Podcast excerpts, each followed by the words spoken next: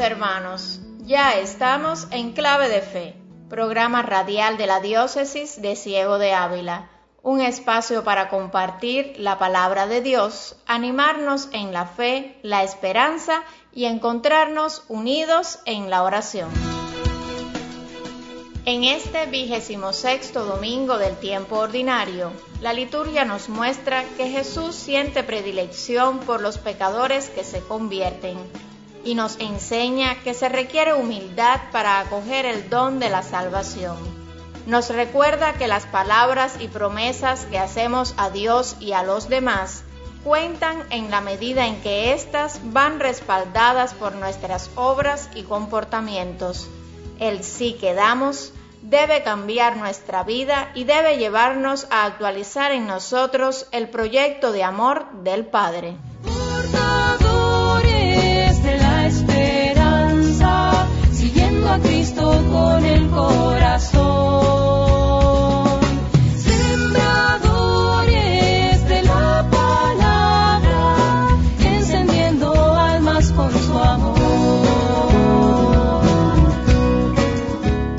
Llamados a acoger el reino. Es el título de la catequesis de hoy que nos trae el padre José Alberto Escobar de la comunidad agustina de Chambas, en la cual nos explica que Dios se abre camino, toca y transforma nuestra vida. El Señor no cambiará el mundo sin que nosotros cambiemos. Él siempre nos acompaña, siendo nuestro apoyo, fuerza y guía es la imagen del Evangelio de San Marcos capítulo 1 versículos del 14 al 20.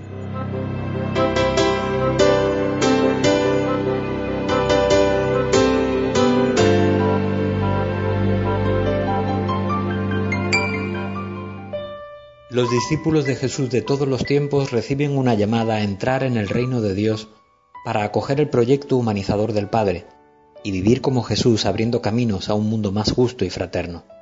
Es Jesús quien llama personalmente. En el Evangelio de Marcos vemos cómo Jesús se acerca a las aldeas de Galilea para proclamar una gran y buena noticia de parte de Dios. Galilea es el lugar donde por primera vez se escuchó este mensaje y donde Jesús busca a sus discípulos. El evangelista nos deja muy claro que más que una doctrina lo que Jesús anuncia es un acontecimiento que está sucediendo y que se puede acoger. Quien decide vivirlo, en su vida cambia todo. El evangelista lo resume en esta frase, se ha cumplido el plazo, está cerca el reino de Dios, convertíos, creed en esta buena noticia. Se ha cumplido el plazo, porque es un tiempo nuevo, es el tiempo de Dios que nada tiene que ver con realidad pasada antes del encuentro con Cristo. Todo estuvo preparando este encuentro. Está cerca el reino de Dios, el reino es el eje de toda la predicación y acción de Jesús. Sus palabras, sus silencios y miradas, sus acciones y signos son ya presencia de ese actuar de Dios entre nosotros, en esta nuestra historia. Dios se abre camino, toca y transforma de manera sin igual e imparable. La historia está tocada de la presencia de Dios. Es su reino que se hace paso. Convertíos. Dios no puede cambiar el mundo sin que nosotros cambiemos. Su voluntad de justicia y virtud pasa porque cada uno elija hacer en su propia vida ese proyecto que tiene Dios para él. Cada persona debe decidir si vivir esta realidad de vida y amor. Creed en esta buena noticia. La fe es tomar en serio este proyecto de Dios y confiar en su poder transformador. El corazón humano anhela este amor, esta belleza, esta alegría que intuye en todo lo creado. Este proyecto del reino de Dios es el corazón del mensaje que animó toda la vida de Jesús y que también causó su muerte. Por eso seguir a Jesús es un camino con Él que comienza en una llamada y sigue junto a Él, colaborando con hacer realidad este proyecto. Marcos nos narra la llamada y la respuesta de Simón, de Andrés, Santiago, Juan. Cada uno de nosotros intuimos que Cristo nos llama por nuestro nombre y que dejamos nuestros planes por seguirle y formar parte del grupo de sus seguidores. Somos iglesia, pueblo de Dios, llamados por Él. ¿Qué le respondes?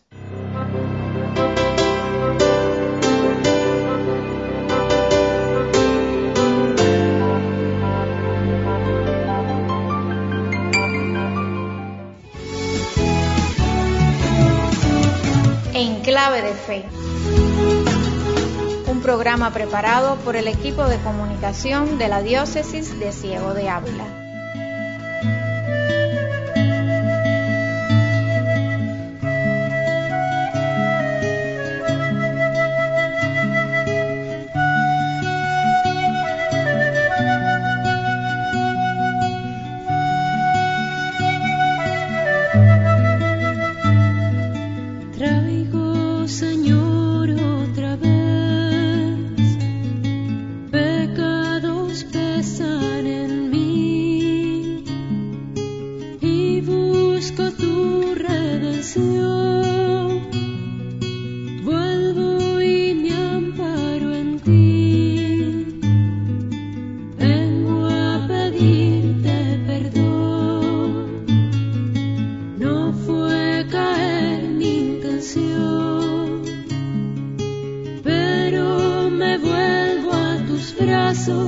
abiertos y encuentro el abrigo en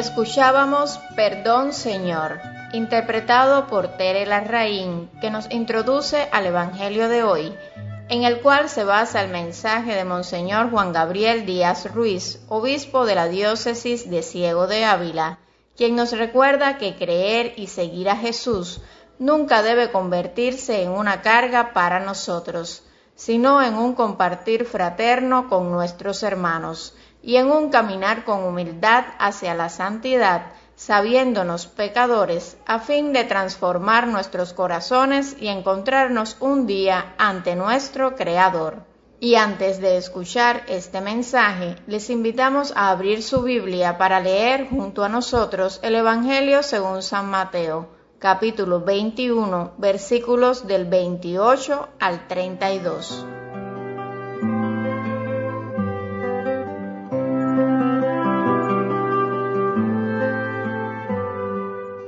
En aquel tiempo Jesús dijo a los sumos sacerdotes y a los ancianos del pueblo, ¿qué opinan de esto? Un hombre que tenía dos hijos fue a ver al primero y le ordenó, Hijo, ve a trabajar hoy en la viña. Él le contestó, Ya voy, Señor, pero no fue. El padre se dirigió al segundo y le dijo lo mismo. Este le respondió, No quiero ir, pero se arrepintió y fue. ¿Cuál de los dos hizo la voluntad del padre? Ellos le respondieron, el segundo. Entonces Jesús les dijo, yo les aseguro que los publicanos y las prostitutas se le han adelantado en el camino del reino de Dios, porque vino a ustedes Juan, predicó el camino de la justicia y no le creyeron. En cambio, los publicanos y las prostitutas sí le creyeron. Ustedes ni siquiera después de haber visto se han arrepentido ni han creído en él.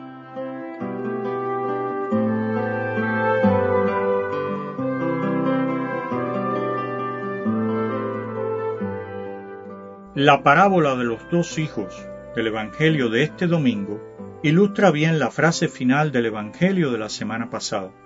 Los últimos serán los primeros y los primeros los últimos, refiriéndose a la situación contradictoria en la que los israelitas, el pueblo escogido por Dios y depositario de las promesas de salvación, sin embargo, no recibió en su totalidad aquel en quien precisamente esas promesas de salvación se cumplieron a plenitud. Jesucristo el Salvador. Sobre todo entre las autoridades religiosas de Israel y los observantes más estrictos de la ley de Dios, los fariseos, la actitud que prima ante la persona y el mensaje de Jesús es, como mínimo, la del recelo y, en muchos casos, la crítica feroz y el rechazo. Uno de los puntos de fricción más frecuente entre Jesús y los fariseos y maestros de la ley fue la actitud de cercanía de éste con aquellos considerados ejemplos típicos de pecadores, alejados de Dios sin remedio, los cobradores de impuestos o publicanos, las prostitutas y también la inmensa muchedumbre de los más pobres y marginados, como los leprosos, por ejemplo, que no cumplían, por diversos motivos, entre ellos la ignorancia, con los preceptos de la ley de Moisés. Para un estricto observante de la ley, estas personas estaban manchadas por el pecado y eran incapaces de salir de esta situación. Por esto, acercarse a ellas, peor aún, visitar sus casas y compartir con ellos la mesa, significaba quedar manchado por sus pecados. Podemos así entender las numerosas ocasiones en que los fariseos, entre otros, se escandalizaron ante la familiaridad del Señor con este tipo de personas, y lo criticaron abiertamente, incluso a través de preguntas llenas de indignación al grupo de los discípulos. La opinión que se hicieron de Jesucristo fue ciertamente muy negativa, y él tenía perfecto conocimiento de ella, porque la menciona en varios momentos de su predicación. Detrás de esta aparente radicalidad en la vivencia de la fe entre los fariseos y autoridades religiosas de Israel se escondía, sin embargo, la dureza de corazón, la incapacidad de renunciar a los esquemas rígidos y a las costumbres establecidas, todo lo cual, en consecuencia, los hacía practicar una religión que olvidaba lo principal, Dios y el prójimo, para centrarse en el cumplimiento obsesivo de los más insignificantes mandamientos y prescripciones. Olvidaban que la ley de Dios fue establecida para ayudar al ser humano a encontrarse con su Creador, no para constituirse en una carga insoportable, carente de misericordia y compasión. Aquí se encuentra la contradicción que nos muestra la parábola de hoy. Quienes, en primer lugar, por ser los guías religiosos de Israel y los consagrados a la meditación de la ley sagrada, debían haber escuchado y recibido con docilidad la predicación de Juan el Bautista y todavía más la de Jesús, el Salvador enviado por Dios, han endurecido, por el contrario, su corazón y se han hecho sordos y ciegos porque no quieren arrepentirse y cambiar de vida. Sin embargo, los pecadores, pues lo eran realmente, recibieron con alegría el mensaje que se les anunciaba y se convirtieron al Señor. De esta forma, los últimos han sido los primeros y los primeros los últimos. Los pecadores los últimos, han tomado la delantera a aquellos que se suponía debían ir en los primeros lugares en cuanto a la cercanía y al cumplimiento de la voluntad de Dios. Hermanos, con Dios no valen privilegios adquiridos ni títulos o lugares alcanzados. Ante Él lo que cuenta es la sinceridad de corazón y la autenticidad de la vida de fe. Constantemente tenemos que convertirnos y retomar el camino del bien.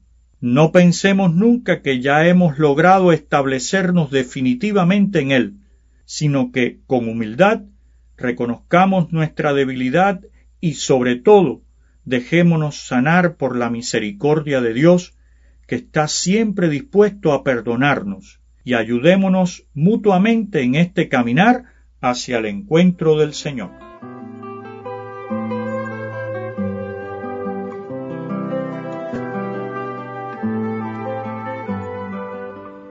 Su mensaje, Monseñor nos invita a seguir a Jesús con un corazón sincero y humilde, confiando en la misericordia y el amor sin límites que Dios siente por cada uno de nosotros, sabiendo que en el camino de nuestra vida tropezaremos muchas veces, en ocasiones con la misma piedra, pero teniendo la certeza que nuestro Padre nos sostiene, nos ayuda a levantarnos y a continuar.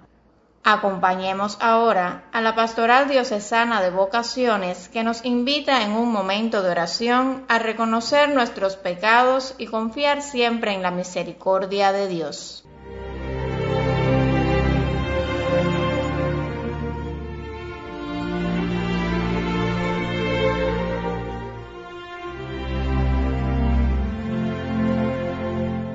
Señor Dios Todopoderoso, te damos gracias por su misericordia a nosotros. Te pedimos que nos ayude a reconocer nuestros pecados y confiando en tu misericordia arrepentirnos. Aleje de nosotros la negación de nuestros pecados y la hipocresía, que con nuestras palabras y obras actuemos según tus mandamientos. Ilumina, Señor, nuestra conciencia y ayúdanos ser humildes para que cuando caemos en el pecado lo reconozcamos, arrepentirnos y levantar siguiendo el camino de la santidad. Padre nuestro que estás en el cielo, santificado sea tu nombre. Venga a nosotros tu reino. Hágase su voluntad en la tierra como en el cielo. Danos hoy nuestro pan de cada día. Perdona nuestras ofensas, como también nosotros perdonamos a los que nos ofenden. No nos dejes caer en la tentación y líbranos del mal.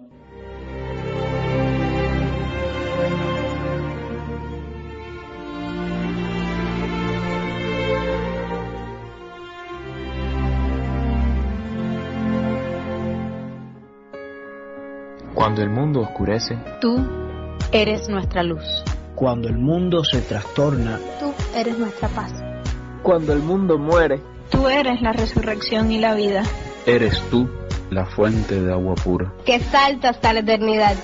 eres tú la fuerza que nos sostiene. y nos muestra el camino a casa. Eres tú el amor que nos dice. No tengan miedo, yo he vencido al mundo. Cristo Jesús, Hijo amado del Padre. Escucha nuestra oración por los enfermos. protege a los que se enfrentan al virus. Y confírmanos en la esperanza De que pronto todo volverá a ser como antes. Nosotros confiamos en ti. Amigos, queremos recordarles que hoy conmemoramos a San Vicente de Paul, presbítero, y en esta semana, el 29 de septiembre, es la fiesta de los santos Miguel, Gabriel y Rafael Arcángeles. Conmemoramos también el día primero de octubre a Santa Teresita del Niño Jesús, Virgen y Doctora de la Iglesia, quien nos invita a seguir su caminito de infancia espiritual, haciendo las cosas habituales de la vida con un extraordinario amor. Y el día 2 imploramos la dulce compañía y protección de los santos ángeles custodios. Damos gracias a Dios porque el día 30 de septiembre celebraremos el tercer aniversario de la consagración episcopal y toma de posesión como obispo de Ciego de Ávila de Monseñor Juan Gabriel Díaz Ruiz. Le pedimos al Señor que ilumine su caminar para que continúe con sabiduría guiando al pueblo de Dios que peregrina en esta diócesis avileña.